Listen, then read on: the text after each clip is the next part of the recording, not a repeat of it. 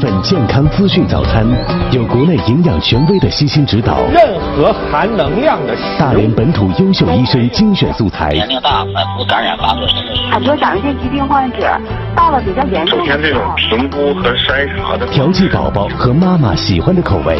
妈妈，更有志同道合的圈层分享，营养师俱乐部有家还有七零八零两位爱家主理人的用心烹制，饮食养生、保健导医、生儿育女，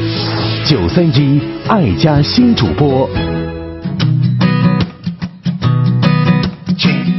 早上的六点钟，嗯这里是 FM 九十三点一大连电台财经广播，各位早安，我是宁宁，来自于九三一爱家新主播。每个工作日早晨的六点到七点半，都是由我们在这里陪伴您度过一段清早时光。在节目当中呢，为大家提供关于健康的方方面面的信息，包括营养啊，包括健身呐、包括在日常生活当中，如果说您有一些疾病的问题，需要大连本地的导医导诊信息服务等等。那还有呢，家庭关系、亲子关系，我们也会在节目当中跟各位有探讨。所以说，呃，不要忘记了我们的联动方式，在节目直播的过程当中，以及在节目结束之后，都可以通过我们的微信、新浪微博、微信公众号跟我们取得联系。那南艺的微信、短信和电话关联在一个号码上，幺八零九四个八七四六，幺八零九四个八七四六。想要找到我的话，我只关注跟育儿相关的信息，所以说，呃，如果说您对育儿的信息非常感兴趣或者有需求的话，您可以加入到我的微信，我的微信全拼是邵宁宁。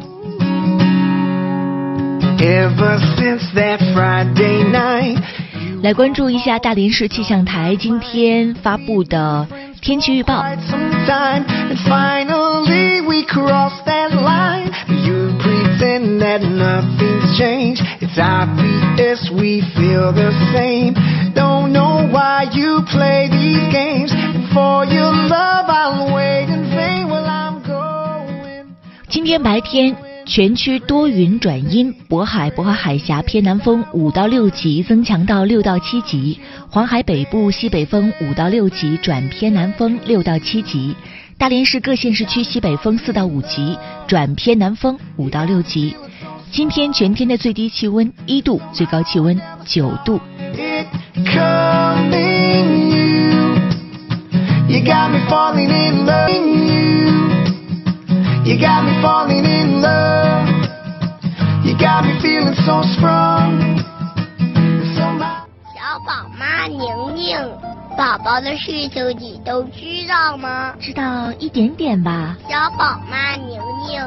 我告诉你个秘密。宝宝有什么秘密呢？宝宝爱妈妈，妈妈爱宝宝。妈妈爱宝宝，宝宝爱妈妈。辣妈日记。我是宁宁。我们今天呢，首先要跟大家来讲一讲关于宝宝奶瓶的选择。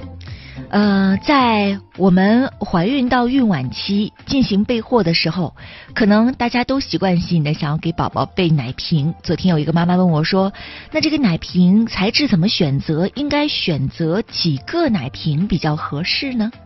呃，今天呢，我们就尝试跟大家来探讨一下这方面的问题。奶瓶可能是很多人在囤货的时候想到是必买清单之一吧，所以有很多人说啊，我买了好多个奶瓶啊，什么玻璃的、塑料的、大容量的、小容量的，什么仿母乳的，就是那个奶瓶奶嘴的选择哈、呃，等等等等吧。后来就会发现，尤其是母乳宝宝，其实奶瓶备多了真的是很浪费。所以说我通常会这样建议：如果说你准备全母乳喂养的话，首先从奶瓶方面你就要坚定信心，就是基本上最多买两个奶瓶就够了。为什么这么说呢？因为纯母乳喂养，从最开始宝宝出生之后，其实奶瓶我们一般是不建议先给孩子上奶瓶的。如果想要坚持母乳的话，那最开始的时候应该用，比如说软头勺，尤其是那种硅胶的软头勺，给孩子喂奶。呃，包括对于孩子的第一口奶喝什么，现在呢，我建议大家也不必要那样的焦虑，因为在呃在最开始的时候，可能妈妈初乳还没有分泌很多，或者是还没有完全分泌，呃，有一些孩子，尤其像呃低体重的孩子呀，或者是。巨大儿啊，比如说超过八斤以上的孩子，医生可能会预防孩子低血糖，都会建议先喂一点奶粉。那像这样的情况，你也不必要纠结说，哎，你看我的孩子第一口奶没有喝上母乳，是不是不是很好？也没有那么神奇，或者是。你也不必要给自己这样的压力，那喂就好了。不过是在喂的过程当中，我们建议喂哺的工具选择软头的勺子喂给孩子，让孩子在后来母乳的过程当中能够顺利的过过渡到母乳。那从这个数量上来说，奶瓶我也建议两个就够了，一个小容量的，就是嗯大概一百二十毫升左右的。另外一个稍大一点的，二百四十毫升左右的，或者是更大一点的，三百六十毫升左右的。嗯，其实为什么我不建议大家备多呢？你看是这样的啊，比如说以我的案例来说是，呃，像奶瓶的材质，我建议可以选择玻璃的，因为玻璃它有诸多的好处。像小宝当时在出生的时候，也就是四年之前吧，我给他。备了好多个奶瓶，光一百二十毫升的奶瓶我就给他备了三个。然后当时选择的还是一个相对来说比较不错的牌子。呃，这个奶瓶呢好就好在，因为当时这个奶瓶一个是价钱比较贵，另外一个太可爱了，所以我就一直留着。没想到哎，等到小小宝的时候换一个那个奶嘴，竟然就给他续上了。你看，像这个玻璃的奶瓶，我就给他备了三个。然后呢？又给他备了塑料的奶瓶，有心安怡的，当时也给他备了两个，然后慢慢的还有一些，就比如说像某博士呃防胀气的奶瓶，他有一段时间可能有一稍微有一点肠绞痛，我就想是不是吃奶的时候这空气有点过多了，然后我就给他备了一个这防胀气的奶瓶，这林林总总的奶瓶可能不下七八个，但实际上对于全母乳喂养的孩子来说。在六个月之前，基本上妈妈的产假还没有结束，所以很少有机会能够喝到奶瓶。而在六个月之后呢，其实他慢慢的是要过渡到学饮杯的。比如说像小小宝现在已经是八个多月了，那奶瓶在他生活当中已经基本都用不上了，他用的都是学饮杯、鸭嘴杯，所以基本上连哥哥的那个剩下的奶瓶他也都没有用到几次，可用的地方特别少。但对于奶粉喂养的宝宝则不然，奶粉喂养的宝宝从这个奶瓶的数量上来说呢，我觉得就是要看你们的生活习惯。比如说，如果家里只有一个人带宝宝，那可能在白天的时候，我给他冲好了四瓶奶，放在冰箱里边，呃，吃一瓶拿出来喂一瓶，然后这个奶瓶呢，我先不洗，到晚上的时候集中洗，那样这样的奶瓶可能就要备四到六个。但是如果说有的家庭带宝宝的人比较多，比如说有两个人甚至更多人带宝宝，而且这个习惯比较好，就是奶瓶吃完了之后，我马上给他洗，洗好了之后消毒，给他放到那那里晾干。如果是这样的情况的话，那基本上就四个之内也是够用的了。呃，对于奶瓶材质的要求，从目前我们看到的指南当中，就是不含双酚 A。就可以了。那至于你看，像玻璃的呀，还有像其他的塑料的呀，然后还有现在像各种各样的这种茶色的那种材质的，那都是大家各自的一个选择了吧？因为你看，像即使是不含双酚 A 的塑料材质，也有它的好处啊，就是你扔起来你不感觉到非常的心疼，而像其他的这一些材质，可能你在扔的过程当中，你就会觉得特别的心疼，而且这个呃，根据。它材质的不同，消毒的方法也有不同，它们的各自的特点也有不同。比如说，像玻璃材质的优缺点啊，玻璃材质的非常的好，一个是它的稳定性特别好，另外一个除了不能冷冻，然后加热呀、消毒啊，你都可以无所忌惮。但是呢，玻璃材质有个问题，就特别沉。像小宝那会儿，我说我给他备了三个一百二十毫升的这个玻璃奶瓶，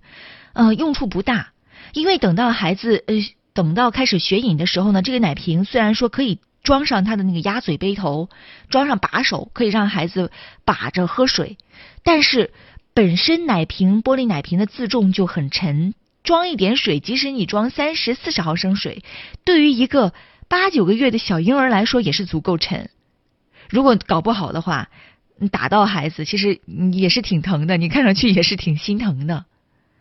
所以像玻璃奶瓶呢，它可能比较沉是一个缺点。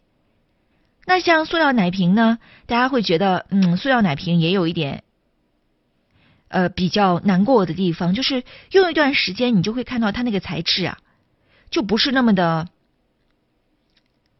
清亮了。刚开始买过来的时候，透明度很好。那你可能用一两个月之后，你再去看它，可能这个塑料壁之间它就会有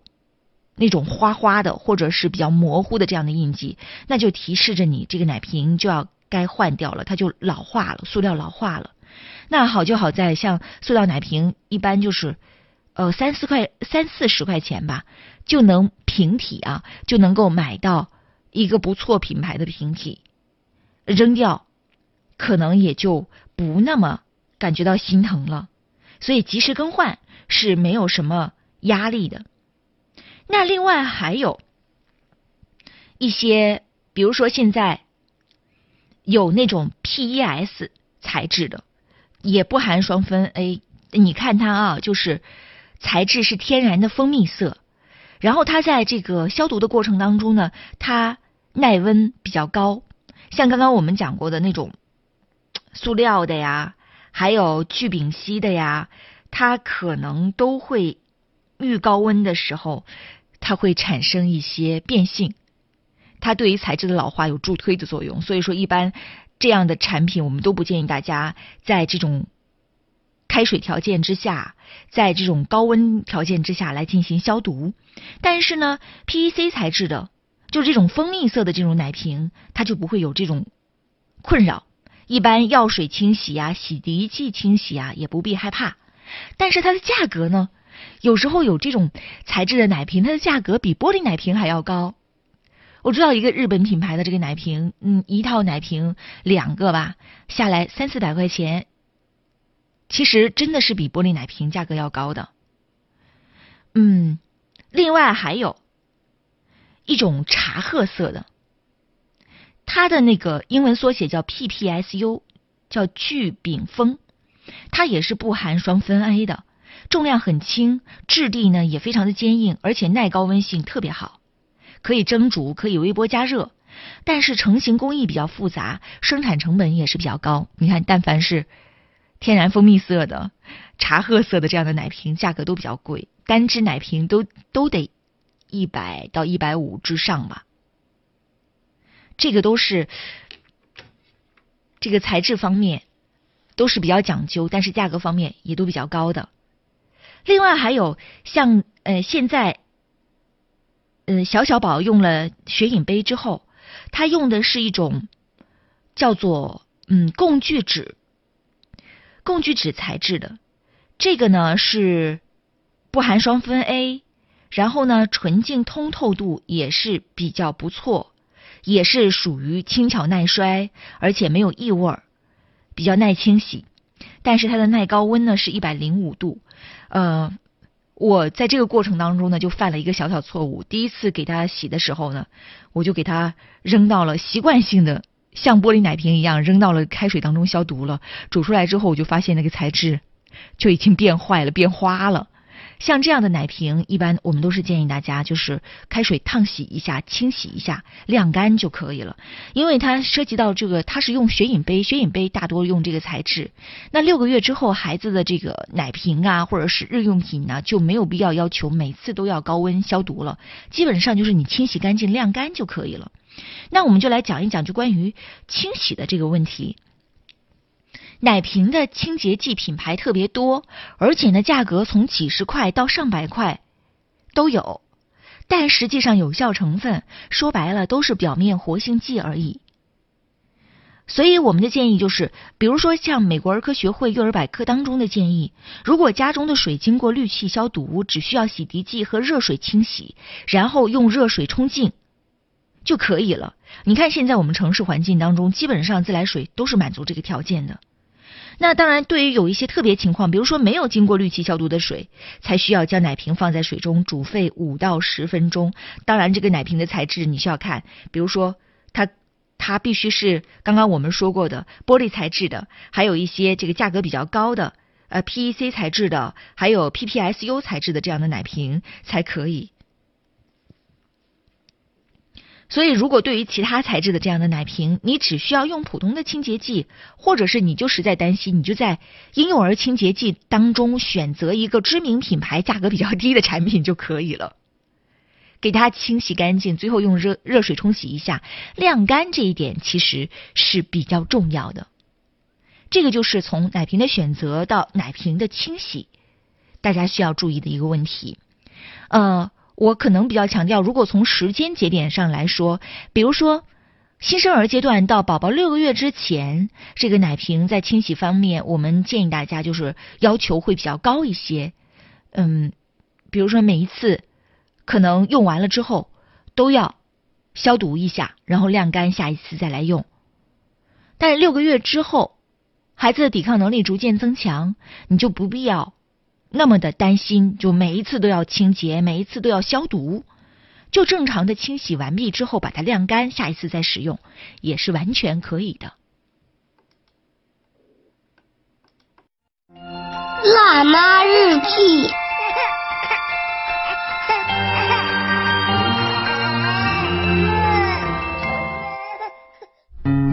欢迎各位继续回到。辣妈日记，我是宁宁。想要找到我的话，如果没有我的微信号，您可以通过微信或者是通过新浪微博来找到我。还有一种方式呢，是可以通过微信公众号来找到我们节目的往期节目，还有呢就是我们请到的一些嘉宾他们的呃节目内容和话题的一个整理。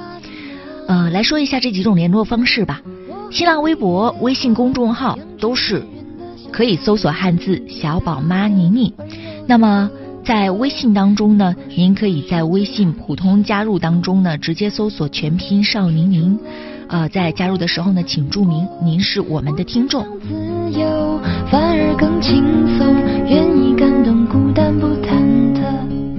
怀孕是一个比较特别的时期，有一个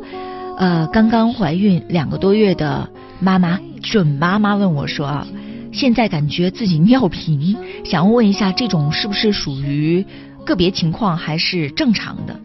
其实从怀孕早期就开始尿频是属于非常非常正常的情况。为什么呢？因为增大的子宫它会压迫膀胱，膀胱受到压力了之后呢，它就会导致尿频。这个是怎么说呢？呃，怀孕带来的小小的副作用吧。那其实。我觉得有半数的女性可能在怀孕期间都会有一个感受，就是尿频，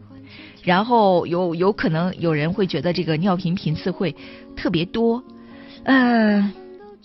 没有办法去解决，你又不能说我为了解决尿频我不喝水吧，必须是要喝水的，所以这这你要知道这是一种正常的情况，你就自然的过渡就好了。但是要说到另外一种情况。就是在怀孕的时候，或者是在产后，如果你稍微憋一点尿，大笑的时候漏尿了，那这样的情况呢，我们是要提醒大家要格外关注一下的。因为呢，其实怀孕本身对于身体来说，它其实是带有一些损伤性的，比如说子宫越来越大，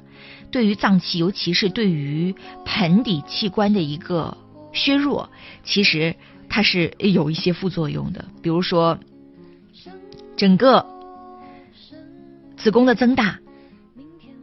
它可能会让原本很结实的盆底的一些韧带啊和结缔组织变得更加的松弛，因为本身它要松弛，也要为了生产做准备。它这个盆底呢，对我们的盆底是一个额外的负担。嗯，漏尿的这种情况。其实也预示着一种，就是盆底可能会出现一个损伤，因为盆底牵拉严重之后，像盆底的阀门效应就失效了，就会产生漏尿这样的情况。所以我们提示大家，在产后四十二天的时候，呃，应该做一个盆底的检查评估。呃，比如说一般的盆底检查评估，医生都会详细的询询问一下怀孕的时候有没有漏尿的情况啊。呃，曾经有资料就显示说，怀孕的时候有漏尿情况的人，在未来，比如说女性到了绝经期的时候，到了更年过渡期的时候，比没有在怀孕的时候发生漏漏尿的人出现尿失禁的风险高四到五倍。所以，其实，这是一个比较难堪，但是比较难过，但是我们必须要面对的话题。所以，有时候即使是我们在怀孕的时候有漏尿的情况，但是在生产之后，这种情况好像消失了，不代表着说我们这种功能就完全恢复了。可能是生产之后去除了这个压力，症状暂时的被掩盖掉了。但是从预防保健的角度而言，现在这个盆底康复，我们还是建议大家要积极的去进行面对的。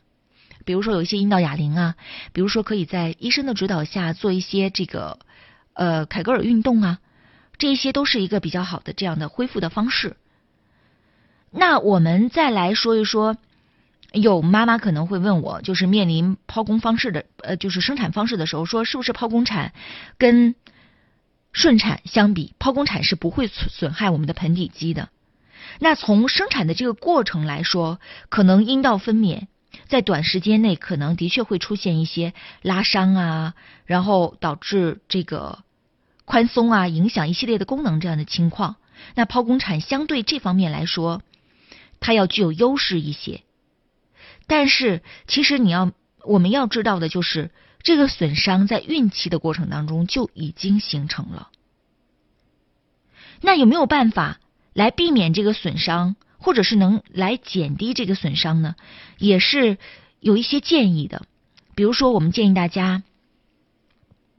盆底的保护不仅是在孕期、分娩和产后，最好是在备孕的时候就可以做一些提肛的运动。因为本身这个运动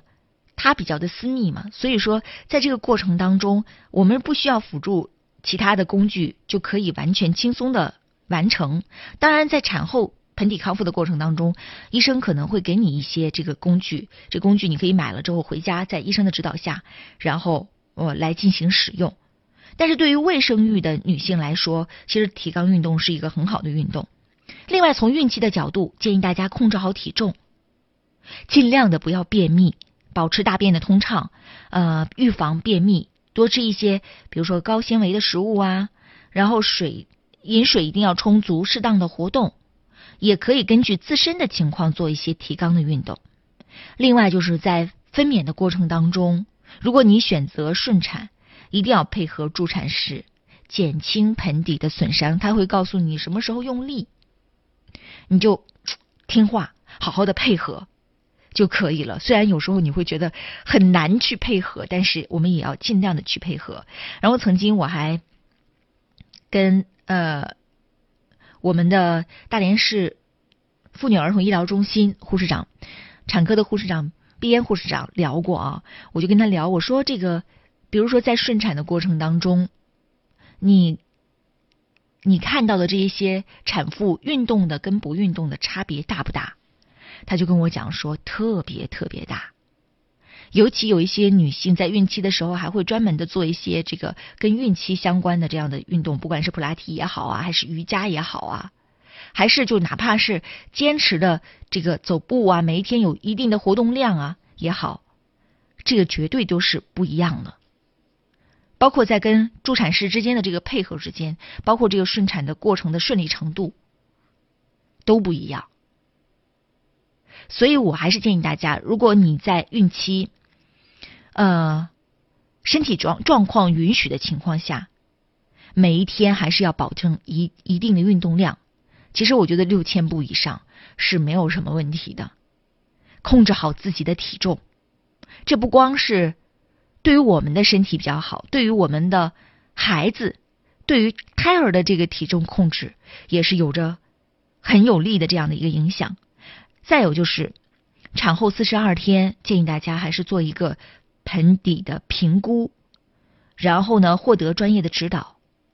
能够有专业的康复。包括我们现在社会上，我知道，呃，有有一些机构是专门在做产后的盆底康复。其实他们的理念特别特别的好，就是从你备孕的时候，你就应该开始有针对性的做一些这一些方面的锻炼，包括在孕期，包括在产后。现在其实相对来说都是成系统性的。那像这样的机构、这样的课程，其实我也是建议大家可以重视。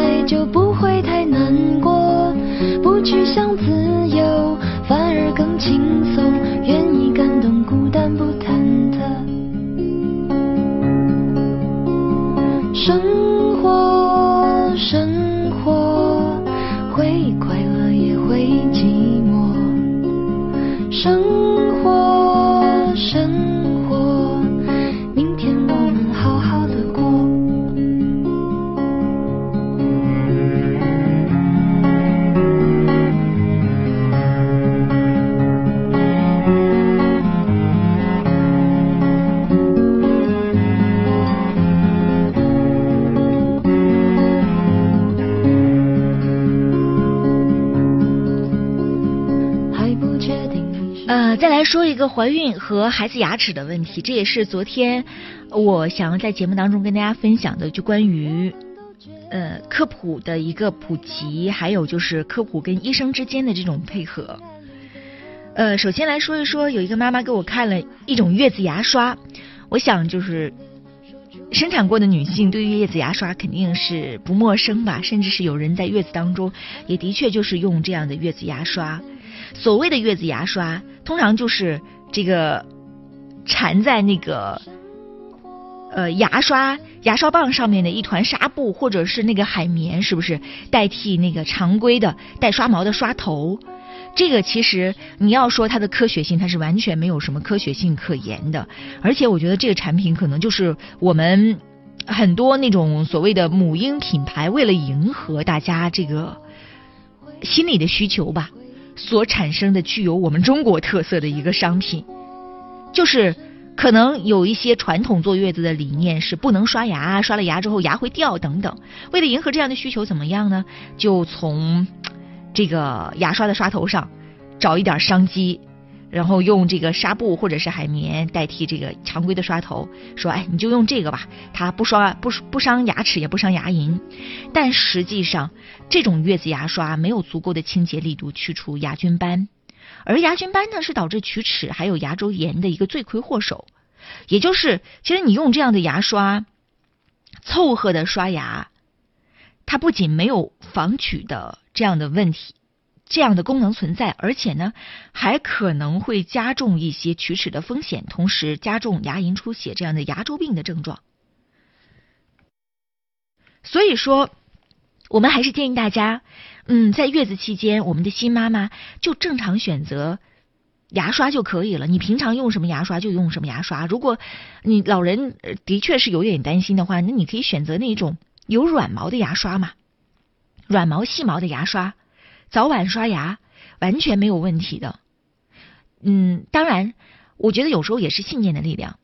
如果你就坚信说用这种细毛的牙刷或者正常刷头的牙刷就会出现问题的话，那可能以后有个风吹草动，你都会想到或者自然的归因到我在月子期间用牙刷刷牙这个问题上。但实际上，对于我们很多妈妈辈来说，之所以他们的口腔卫生或者是到晚年的时候牙齿的缺失比较严重，牙周疾病总是时常困扰他们，其实。很大的一个归因，就是因为在月子期间，首先他们不刷牙，另外，其实，在妈妈辈的那个年代当中，尤其是八零后的妈妈们哈，基本上都是五零后吧，呃，可能在年轻的时候就没有一个很好的口腔护理的意识。所以你看，妈妈这个意识不强，会影响到妈妈的口腔健康。而对于我们这批八零后来说，可能很多人也会被自己的口腔问题。现在我们都是人到中年嘛，所以口腔问题其实也都是挺困扰我们的。不仅是要花大量的精力，然后呢，其实你就会发现。永远都是预防比治疗花的钱要少很多。等到我们真正的涉及到治疗的时候啊，这个投入啊真的是海海的。你又不能不治疗，不治疗的话，一个是面临着牙齿的缺失，另外一个就真的疼啊。这个问题真的就严重到影响到我们日常的生活了。所以我们还是要提醒大家，不管是对于我们的新妈妈月子里的这个刷牙，还是对于我们的小宝宝。长出第一颗牙齿之后，每一天早晚给孩子有这个护理口腔的这样的习惯，这都是非常重要的。口腔卫生真的是关注到我们全身的一个健康，千万不要认为说以前我们都说牙疼不是病，疼起来真要命，但实际上牙疼引发的一些恶性的健康事件已经是有很多例了。呃，小小的一个牙周疾病，它可能会引发全身的一个疾病的联动。所以我们要提醒大家，这个口腔的卫生护理，从孩子抓起，这个是必然的。另外，从月子重视，这个也是必须的。我们再来说一下，呃，在我的绘本育儿群当中呢，昨天我们呃前天的时候，我们探讨了一个话题，就关于孩子的这个涂氟。